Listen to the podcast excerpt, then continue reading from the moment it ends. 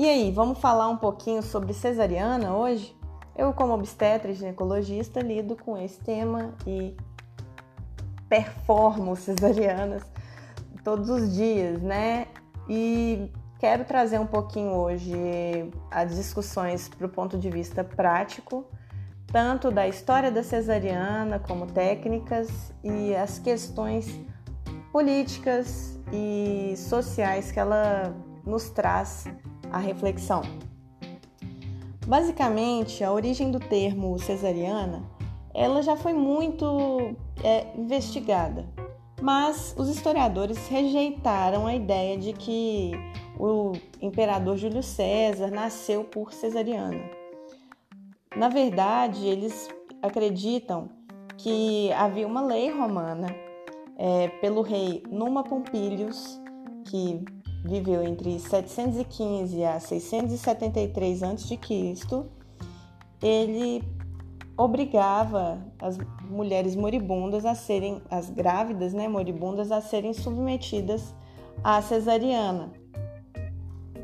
Quer dizer que na verdade não chamava cesariana, chamava tirar a criança lá de dentro, brutalmente. Essa lei ela era chamada de Lex Regia e mudou para Lex Cesárea no tempo do é, imperador Júlio César.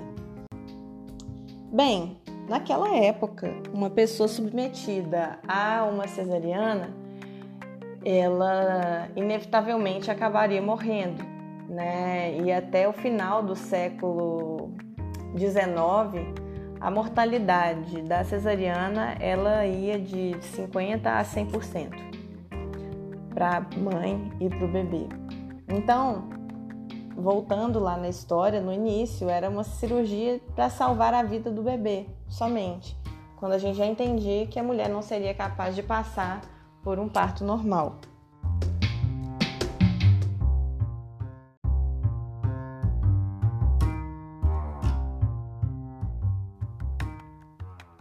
Não se sabe muito bem sobre a real porcentagem de pessoas que sobreviviam a uma cesariana, né, de mulheres que sobreviviam a uma cesariana.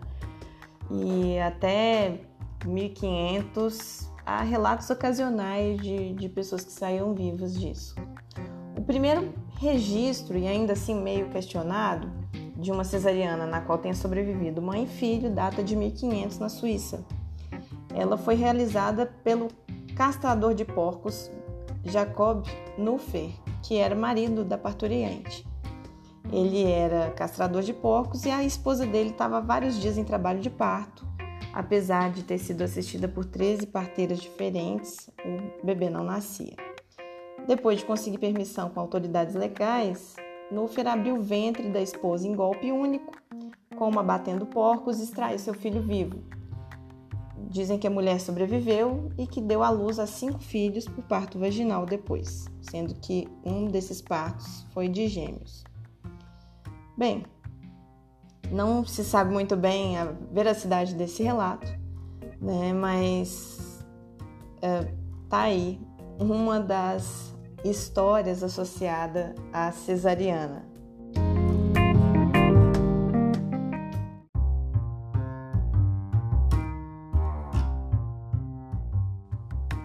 Há quem diga que, na verdade, o primeiro relato de cesariana verdadeiro foi feito em 1610 por Trautmann de Wittenberg.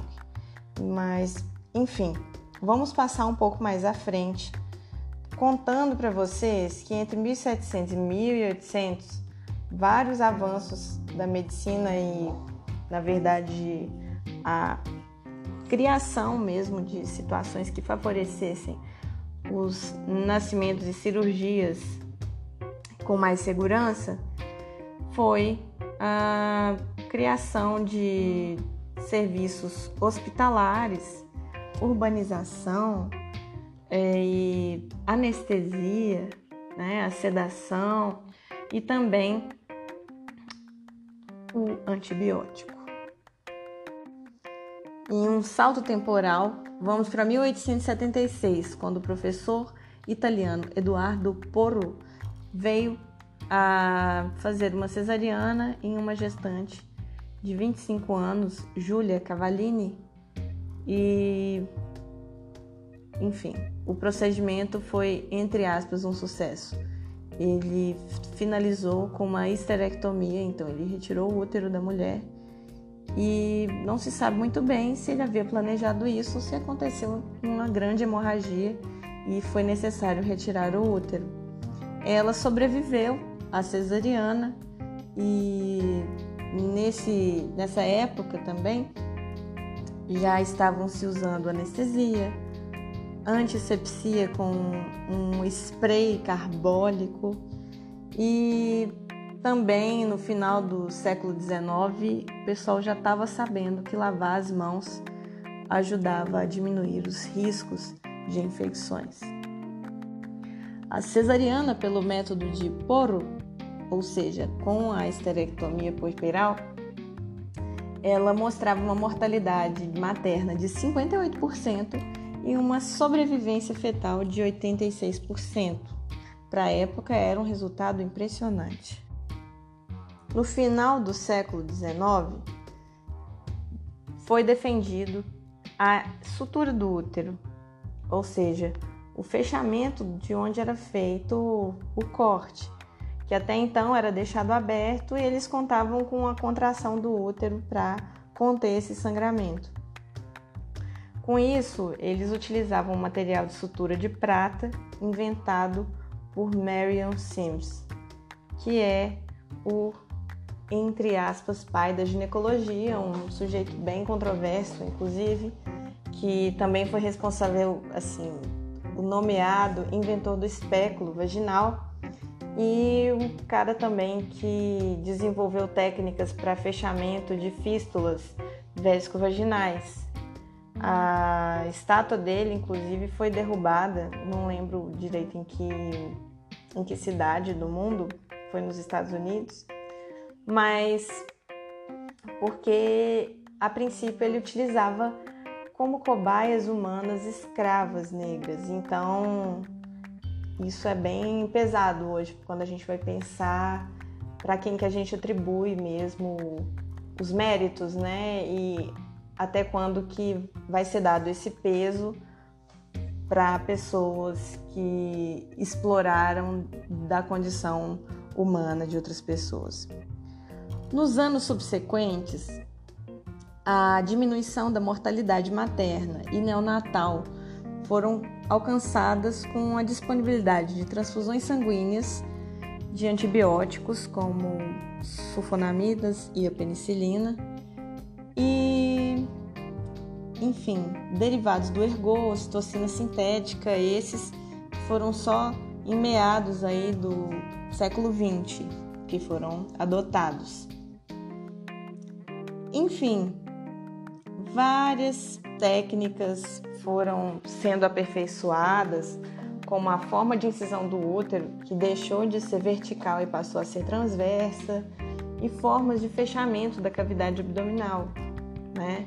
que a princípio tanto a abertura era feita com tesouras, né, com uma dissecção cirúrgica e passou a ser uma dissecção romba, no, nas técnicas de Misgav Ladash, modificado, quanto as técnicas para fechamento também, que foram se determinando se era necessário realmente ou não o fechamento do peritônio, uh, do músculo, a quantidade de camadas a fecharem o útero e por aí vai. Bem, o que temos hoje são estimativas de que há uma grande variação dos índices de cesariana, que vão desde 1,4% na África até 55,6% na América do Sul. E no setor privado no Brasil, essa taxa chega a 88%. Sabe-se hoje que as taxas adequadas de cesariana Dependendo da população estudada, elas não devem ser muito inferiores a 20 nem muito superiores a 30%, porque taxas maiores do que 30% elas não conferem uma menor mortalidade materna. É para isso que existem as verdadeiras indicações da cesariana, né? E é Por isso que a gente defende uma obstetrícia e uma medicina baseada em evidências.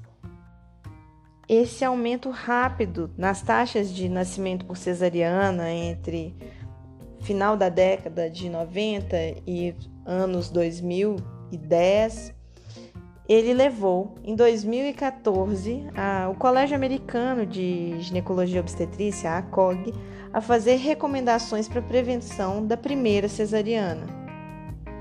E aí vão cair por terra algumas das indicações bem mentirosas que a gente ouve por aí para justificar cesarianas desnecessárias. Por exemplo, a fase latente do trabalho de parto, ou seja, antes de que realmente comecem as contrações efetivas para dilatação do colo, quando ela é prolongada, isso não deve ser uma indicação de parto cesariano. O trabalho lento, mais progressivo no primeiro período do trabalho de parto, que é do início da dilatação até chegar nos 10 centímetros, não deve ser indicação para trabalho de para cesariana. A dilatação cervical de 6 centímetros deve ser considerado limiar para a fase ativa, ou seja, é muito complicado você atribuir um trabalho de, fase, de parto ativo para mulheres com menos de 6 centímetros de dilatação. Isso tem a ver com estudos recentes sobre partograma, que é um instrumento que a gente utiliza para poder acompanhar o andamento do trabalho de parto, que mostra que com 6 centímetros vira uma chavinha e a gente consegue observar com mais precisão um aumento é, uma curva mais acentuada na alteração da dilatação do colo, sendo que abaixo dessa dilatação ainda estamos num, num período muito nebuloso para poder classificar qualquer trabalho de parto. Isso significa que a gente vai indicar uma cesariana por parada do trabalho de parto na fase ativa somente se a mulher tiver com mais de 6 centímetros de dilatação, com membranas rompidas, que não progridem apesar de 4 horas de atividade uterina adequada, ou seja, você tem que avaliar as contrações, ou pelo menos 6 horas de administração de ocitocina com útero de atividade inadequada e nenhuma alteração cervical. Ou seja, precisamos de pelo menos um intervalo de 4 horas para poder fazer essa reavaliação. Quando a, a contração ela está acontecendo de maneira eficiente. E pelo menos 6 horas com o uso de ocitocina sem uma evolução adequada da dilatação. Quando a gente pensa no segundo período do trabalho de parto, que é aquele que acontece a partir da dilatação completa, uh, e aí nesse momento vão acontecer as rotações internas do bebê e a saída dele do canal de parto, precisamos no mínimo de duas a três horas de puxo. Se for no caso de mulheres multíporas, duas horas se elas não tiverem analgesia e três horas se elas tiverem com analgesia de parto. E três horas de puxo em mulheres nulíparas, ou seja, que não tiveram parto vaginal anterior, e quatro horas caso elas tenham tido analgesia. Esse também não é um limite é, super rigoroso, mesmo porque essa avaliação ela deve ser feita de forma individualizada. Muito, é, na verdade, porque o progresso ele precisa estar bem documentado. Precisamos garantir também as boas condições de bem-estar materno e fetal. Outra coisa que deve ser considerada para evitar uma cesariana num trabalho de parto é a existência do parto vaginal operatório, seja ele com uso do fórceps ou do vácuo extrator. Em bebês que não conseguiram fazer a rotação adequada, também existe a rotação manual, que é feita mediante avaliação do toque e o reposicionamento da cabeça do feto no canal de parto sobre fazer cesarianas antes das 41 semanas, é importante lembrar que quando você espera por essa idade gestacional, que é uma idade gestacional segura, você vai evitar também várias cesarianas, porque muitas pessoas com útero vão entrar em trabalho de parto antes dessa fase. Lembrando que 39 semanas é o nosso ponto de corte para o termo tardio, que significa que o bebê que nasce a partir dessa idade gestacional tem menos chances de complicações de ir para a CTI neonatal e que qualquer cesariana eletiva, é, exceto aquelas que existam indicações maternas reais, ela deveria ser feita a partir dessa idade gestacional.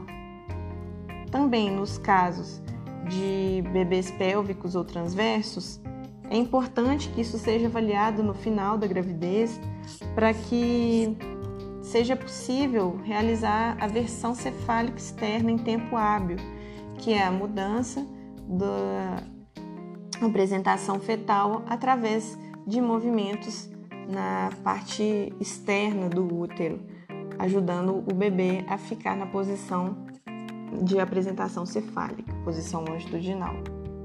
Cesarianas feitas porque o bebê está muito grande, é importante que qual que é esse tamanho real em que se realmente é uma indicação de cesariana. Para a COG, é, o, a cesariana indicada por suspeita de macrosomia fetal, que seria para evitar possíveis traumas ao nascimento, ele deve ser limitado a pesos fetais estimados de pelo menos 5 kg em mulheres sem diabetes e pelo menos 4,5 kg em mulheres com diabetes gestacional. No caso de gestações gemelares, se sabe que não há um aumento de risco fetal para parto vaginal quando o primeiro feto ele é cefálico. Então, em gestações monocoriônicas e diamnióticas e dicoriônicas e diamnióticas, é possível ter um parto vaginal com segurança quando o primeiro feto é cefálico.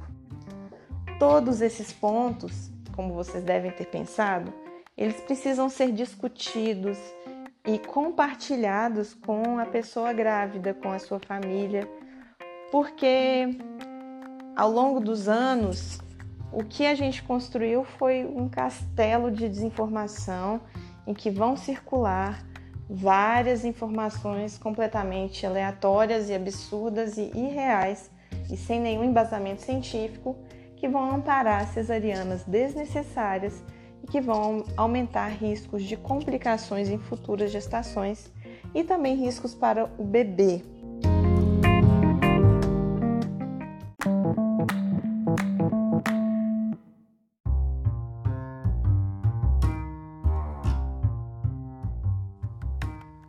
Gente poder falar um pouquinho sobre as consequências do nascimento por cesariana para os bebês, é importante a gente fazer um exercício de reflexão sobre as consequências genéticas do nascimento por cesariana. Pensa comigo. Uma pessoa, em média, tem 30 trilhões de células humanas e 39 trilhões de bactérias. Tem mais bactérias do que células no nosso corpo. O DNA né, das nossas células é quase idêntico e pequenas mudanças em suas partes acarretam as diferenças fenotípicas que temos entre nós. Mas o microbioma, que é o DNA total de todos os micróbios vivendo em nosso corpo, é bem mais variável. E apenas um terço dos seus genes podem ser encontrados na maioria dos indivíduos saudáveis, ou seja, dois terços dos genes das bactérias que habitam em nós são totalmente diferentes. E na prática, isso pode influenciar a longo prazo a vida do indivíduo, fazendo com que ele tenha uma alergia, asma, diabetes tipo 1, doença celíaca, obesidade e outras doenças, principalmente aquelas de caráter autoimune. A colonização principal do recém-nascido, ele vai acontecer durante ali o nascimento. O útero, hoje em dia, nós sabemos, não é um local 100% é, asséptico, né? Ele tem algumas bactérias ali, mas é uma quantidade muito pequena. Então, a colonização principal, tanto da pele quanto do trato gastrointestinal do bebê, né, do ser humano, ele tem um início mais preponderante ao seu nascimento. E quando o neonato passa pelo canal vaginal, ele vai sofrer exposição a diversos micro-organismos que vão colonizar a mucosa vaginal materna. Quando isso acontece pela cesariana, esses mecanismos, esses micro-organismos, eles são outros.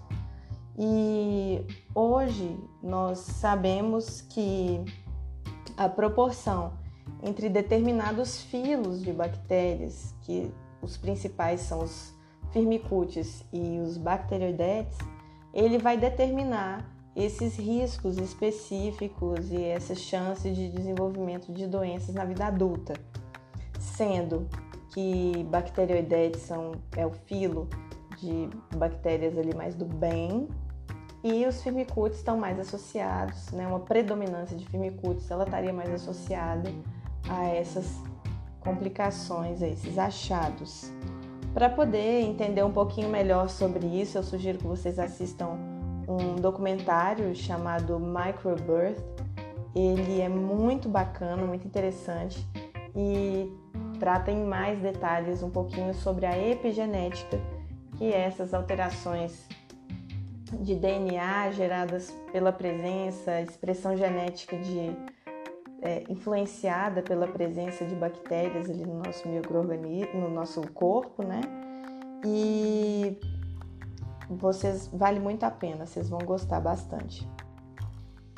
O nascimento por cesariana se associa a um aumento da admissão neonatal em CTI e não tem diferenças entre os modos de nascimento em relação a encefalopatia hipóxico-isquêmica, hemorragia intracraniana e basicamente é isso. Tem alguns estudos meio conflitantes sobre mortalidade neonatal e score de Apgar inferior a 7 no quinto minuto, comparando parto normal e cesárea. Em relação à mortalidade materna associada à cesariana, os estudos são controversos, mas o que se sabe assim muito claramente é que a mortalidade puerperal ela vai ser bem maior nos casos de cesariana do que de parto normal. Muitas vezes, é, é, é quase três vezes maior, né? E isso tem uma, uma relação também com o período que é muito trombogênico, né, do puerpério em geral, por questões hormonais, e aí tem um risco adicional porque a cesariana é uma cirurgia.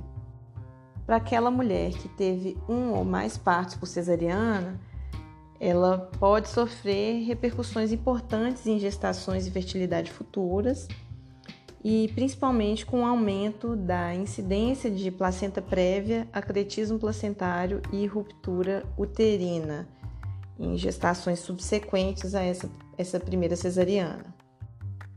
A ruptura uterina após uma cesariana prévia é algo muito temido, inclusive usado como argumento pelos uh, profissionais ou família para poder justificar uma nova cesariana, né? Mas o que nós sabemos hoje é que o sucesso de um parto vaginal, né, acontecer um parto vaginal após uma cesariana, ele é de 70 a 80%. Né? Então é muito bacana isso. Inclusive o risco de ruptura uterina ele é de 0,7% para aquelas pessoas com uma cesárea prévia de 1,6% para pessoas com duas cesarianas prévias, sendo que não existem muitos estudos sobre pessoas com mais de duas cesarianas prévias em relação ao risco de ruptura uterina e outras complicações. Obviamente, é importante considerar o local de parto para aquela pessoa que deseja um parto normal após uma cesariana, mas esses resultados que eu apresentei aqui, eles são bem tranquilizadores e precisam ser apresentados para a pessoa grávida para que seja uma decisão é, em conjunto, né?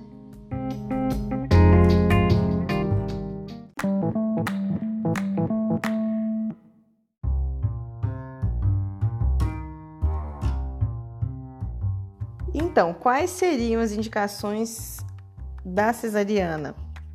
Né, já que eu tô aqui falando mal de tudo que não deveria ser indicação, dos riscos, etc.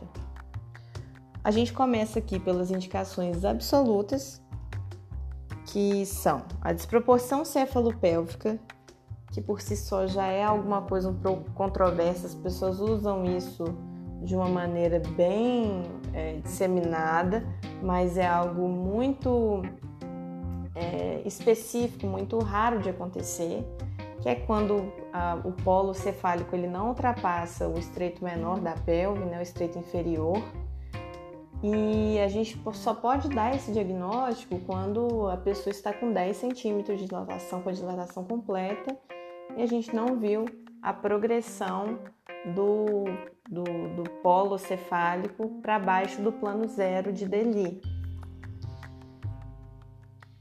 Cicatriz uterina prévia corporal. Então, existe, estava falando aqui com vocês sobre os riscos de ruptura uterina. A incisão corporal que é vertical, né, longitudinal ali no útero, ela implica num risco muito maior de ruptura uterina. Não é um tipo de incisão que é feito de maneira corriqueira. É bem mais raro, geralmente indicado em casos de cesarianas de bebês muito prematuros para facilitar a retirada daquele bebezinho lá de dentro do útero, mas está aí listado como indicação de cesariana. Feto transverso, né, que é um bebê na horizontal ali. Então, um bebê cuja apresentação vai ser córmica, né, que é o ombrinho que está se apresentando. Esse bebê, antes de definir uma cesariana, pode ser oferecido uma versão cefálica para posicionar o bebê em apresentação cefálica em situação longitudinal e não transversa. Mas é uma indicação de cesariana, inclusive é uma cesariana bem difícil de ser feita herpes genital ativo, prolapso de cordão, quando a via de parto mais rápida vai ser a cesariana, em caso de prolapso de cordão, muito ali no período expulsivo, com o bebê quase nascendo. Eventualmente é possível, mas por via de regra, prolapso de cordão é uma indicação de cesariana. Placenta prévia total, em que ela vai ocluir todo o orifício ali do colo e vai ocasionar um sangramento caso haja um trabalho de parto.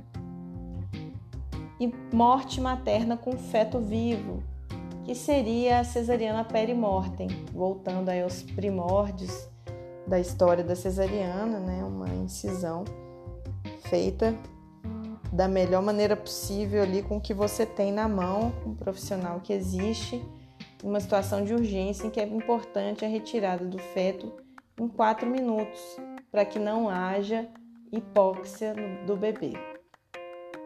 E de condições relativas de cesariana, né, temos estado fetal não tranquilizador, daí cabe uma discussão muito importante para a gente poder determinar com precisão quais são os casos em que realmente os batimentos cardíacos fetais não são tranquilizadores e envolve o desenvolvimento de técnicas boas, técnicas precisas de avaliação do bem-estar fetal pela ausculta intermitente dos batimentos cardíacos fetais e da interpretação da cardiotocografia. Uh, gestante HIV positiva é uma indicação bem relativa, é, mesmo porque com o passar do tempo a gente tem entendido que as, as pessoas grávidas com carga viral indetectável, elas realmente vão se beneficiar muito mais de um parto vaginal, né? Inclusive o bebê também. Descolamento prematuro da placenta. Aí cabem também exceções, mas a, a descolamento prematuro da placenta ele tem vários estágios num estágio em que o bebê está em uma condição ameaçadora e que aquela hemorragia ali ela vai comprometer a vitalidade fetal, é indicada a cesariana. Em outras condições, como já aconteceu a morte do bebê, a gente pode tentar o parto normal com muita parcimônia também, mesmo porque existe um consumo ali dos fatores de coagulação. Apresentação pélvica, certamente uma indicação bem relativa. Podemos ter um encontro aqui especificamente para poder conversar sobre bebês pélvicos. A ciência nos jogou ali para cima de, da cesariana como resolução para os partos pélvicos mas eu entendo que isso tem muito a ver com a perda da prática, né? Os estudos Turnbridge Trial e Premoda que vieram trazendo as últimas evidências para a gente, mas que existem outros estudos em andamento como o OptiBridge que provavelmente vão mudar um pouco a nossa visão sobre bebês pélvicos. Gravidez gemelar a princípio, gestações monocoriônicas monoamnióticas, os dois bebês dentro da mesma bolsa e com uma única placenta, e nas gestações gemelares com o primeiro bebê pélvico. Nos casos de cesariana prévia, já falei aqui também que é realmente uma indicação relativa. Macrosomia fetal também, e entre outras causas que podem ser citadas aí, mas essas são as principais.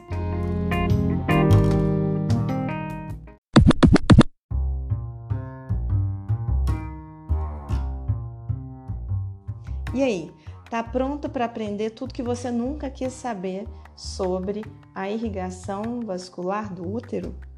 Basicamente, o que você realmente precisa saber é que 90% do, da irrigação arterial para o útero ela é gerada pela artéria uterina e ela vai vir lá da aorta. E o caminho é assim: a aorta vai se bifurcar em artérias ilíacas comuns, bilaterais, tipo aquele Y de cabeça para baixo, no nível da quarta vértebra lombar. Essa artéria ilíaca comum, ela vai se dividir em artéria ilíaca externa e interna. E a ilíaca interna, que é a hipogástrica, né, outro nome que a gente dá, ela vai descer ao longo da borda do músculo psoas e vai se dividir em anterior e posterior. A parte anterior dela, ela vai dar alguns ramos, né? E um desses ramos, visceral, vai ser o da artéria uterina, um de cada lado. E aí ela vai entrar no ligamento largo e subir pela lateral do útero. Nesse meio do caminho aí, antes dele subir pela lateral do útero, ele vai passar sobre o ureter, que é algo que a gente fica um pouco com medo de lesionar, principalmente quando a gente faz uma esterectomia, porque a gente vai precisar fazer uma ligadura da artéria uterina bem baixa para cessar o seu sangramento. Enquanto o ramo superior da artéria uterina está indo lá para o corpo e fundo do útero, o ramo inferior da artéria uterina vai irrigar a vagina superior e o colo inferior. E o ramo marginal vai atravessar a face lateral do útero antes de se dividir em três ramos terminais: o ovariano, o tubário e o fundal. Ou seja, a artéria uterina tem um ramo ovariano que vai fazer anastomose com a artéria ovariana na sua parte lateral do útero. A artéria ovariana, que é toda diferentona, ela é um ramo direto da aorta e ela vai entrar no ligamento largo através do ligamento infundíbulo pélvico. A vagina vai receber sangue da extensão inferior da artéria uterina, como eu já tinha falado, e também de um ramo vaginal da artéria hipogástrica, tá bom? E agora, já que você já entendeu como que funciona a irrigação arterial, a venosa acaba não sendo tão importante e relevante para a questão técnica. Vamos para a técnica da cesariana. É importante que tenha alguns pré-requisitos: jejum de 8 horas, um, a punção de um acesso venoso, A anestesia utilizada geralmente é a raquianestesia, um bloqueio regional. Pode ser utilizada peridural também, mas ela demora um pouco mais para poder fazer efeito. Tem uma vantagem de causar menos distúrbio é, pressórico, né? Tem menos vasodilatação periférica com a peridural, mas a anestesia de escolha é a RAC, anestesia.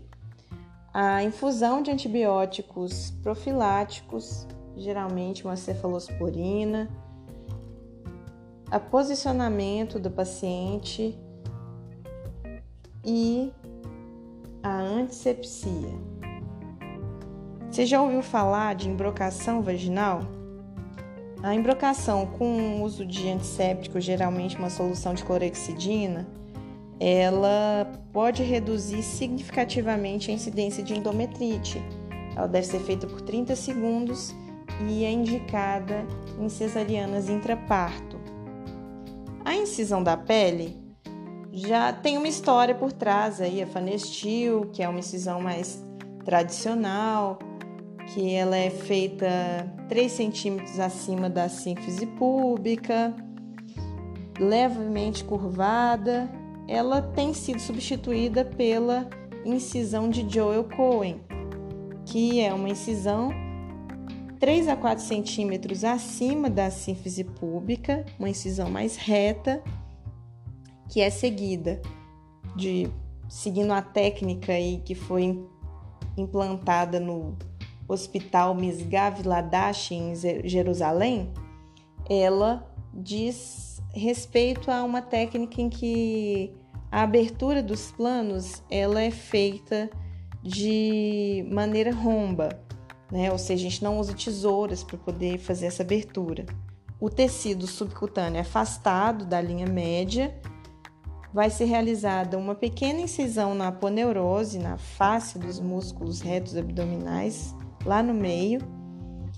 Essa aponeurose ela é aberta ao longo de suas fibras, por, por dissecção romba, são separados os músculos retos por tração crânio-caudal, o peritônio parietal também é aberto digitalmente no espaço intermuscular, ou seja, ali naquela gretinha entre os músculos retos, você vai abrir com seu dedo e vai abrir. E o segmento uterino é incisado com um bisturi aproximadamente 2 centímetros acima da dobra vésico-uterina. Então, no local onde você vê aquele a, a transição do peritônio que está indo do útero para a bexiga, que acontece uma discreta elevação, você vai observar ali 2 centímetros acima desse local e vai fazer uma incisão. Logo que você visualize as membranas protusas, os dois indicadores são inseridos para ampliar a abertura lateralmente. A extração fetal é feita através, com, colocando a mão através da esterotomia ao redor do polo cefálico ou do polo pélvico. E no caso da extração do bebê cefálico, você vai elevar e fletir essa apresentação, trazendo o occipito, que é a nuca do bebê, para a abertura uterina e vai guiando através da incisão. Auxiliado por uma pressão fúndica bem moderada e comedida, realizada pela outra mão ou pelo assistente na cirurgia. Então, se aguarda o tempo adequado para o clampeamento de cordão, de 1 a 3 minutos, o cordão é clampado e é realizada a tração controlada do cordão para remoção da placenta. Nesse momento, vai ser administrada a ocitocina intravenosa para contribuir com a contração do útero e a limpeza da cavidade uterina, que chamamos de curagem. Então, o fechamento do útero, né, que é a esterorrafia, ele idealmente seria realizado em dupla camada, em que a gente consegue promover a oclusão, preservando o endométrio interiormente à cavidade uterina, sem exteriorizá-lo. Seria o ideal em uma sutura contínua dupla, mas é possível também fazer uma sutura em uma camada. Quanto ao fechamento do peritônio, que viria logo em seguida a esterografia, nós temos a conclusão de que eles não deveriam ser suturados, o que diminui a morbidade febril, a necessidade de analgésicos no pós-operatório e sem diferenças em formação de aderências. São estudos pequenos, às vezes, que, que dizem respeito a isso, mas são bem controversos, na verdade, todos esses resultados. Como o fechamento do peritônio ele leva um tempo adicional de mais ou menos 6 minutos e um uso de material para sutura, e que as evidências sobre formar ou não formar aderências serem inconsistentes, a princípio a gente indica o não fechamento do peritônio. Em seguida, temos o fechamento da aponeurose de forma contínua e com uma relação de 1 centímetro de distância de cada ponto e 1 centímetro de distância da borda, seguida do fechamento subcutâneo, em que se recomenda o seu fechamento quando a sua espessura for igual ou superior a 2 centímetros, devido ao menor risco de deiscência da sutura. Não há consenso sobre a melhor forma de suturar a pele, mas no nosso serviço a gente realiza ah, o fechamento intradérmico. Deixei para falar por último sobre uma questão que ainda não temos consensos, que é a exteriorização do útero durante a cirurgia, já que a exteriorização ele diminui um pouco a morbidade febril e, a, e gera maior permanência hospitalar devido à funcionalidade da bexiga ficar um pouco mais lenta e a não exteriorização ela pode estar relacionada a um retorno mais rápido da funcionalidade da bexiga. São estudos que basicamente não têm diferenças clínicas significativas, e aí a gente orienta que essa decisão deva ser guiada por preferências pessoais ou circunstâncias do momento. A sondagem vesical de demora é opcional. Quando ela acontece, a sonda pode ser retirada logo após o procedimento ou na alta da sala de recuperação. A liberação precoce da dieta, entre 6 a 8 horas, é associada a um menor tempo para retorno dos ruídos hidroaéreos e menor tempo de internação hospitalar, sem diferenças no índice de náusea, vômito, ilha dinâmico e tempo para eliminação de flatos. Bem, para fechar com chave de ouro, vou trazer aqui um quebrar uma lenda urbana que geralmente as pessoas que trabalham com anestesiologia propagam, que é que ficar deitado em decúbito dorsal retinho, sem levantar a cabeça, vai evitar que a pessoa tenha cefaleia pós-hack, que é uma complicação que pode acontecer mesmo, mas que manter-se nessa posição horizontal, evitando usar travesseiro ou até virar de decúbito, é, vai evitar com que essa cefaleia aconteça. Nós já sabemos que os riscos eles têm, têm a ver com IMC normal, várias tentativas de punção, mas que realmente não existe evidência comprove que ficar parado lá deitado realmente evita a cefaleia pós-hack. E é isso, nossa, nosso exercício e estudo da cesariana fica por aqui.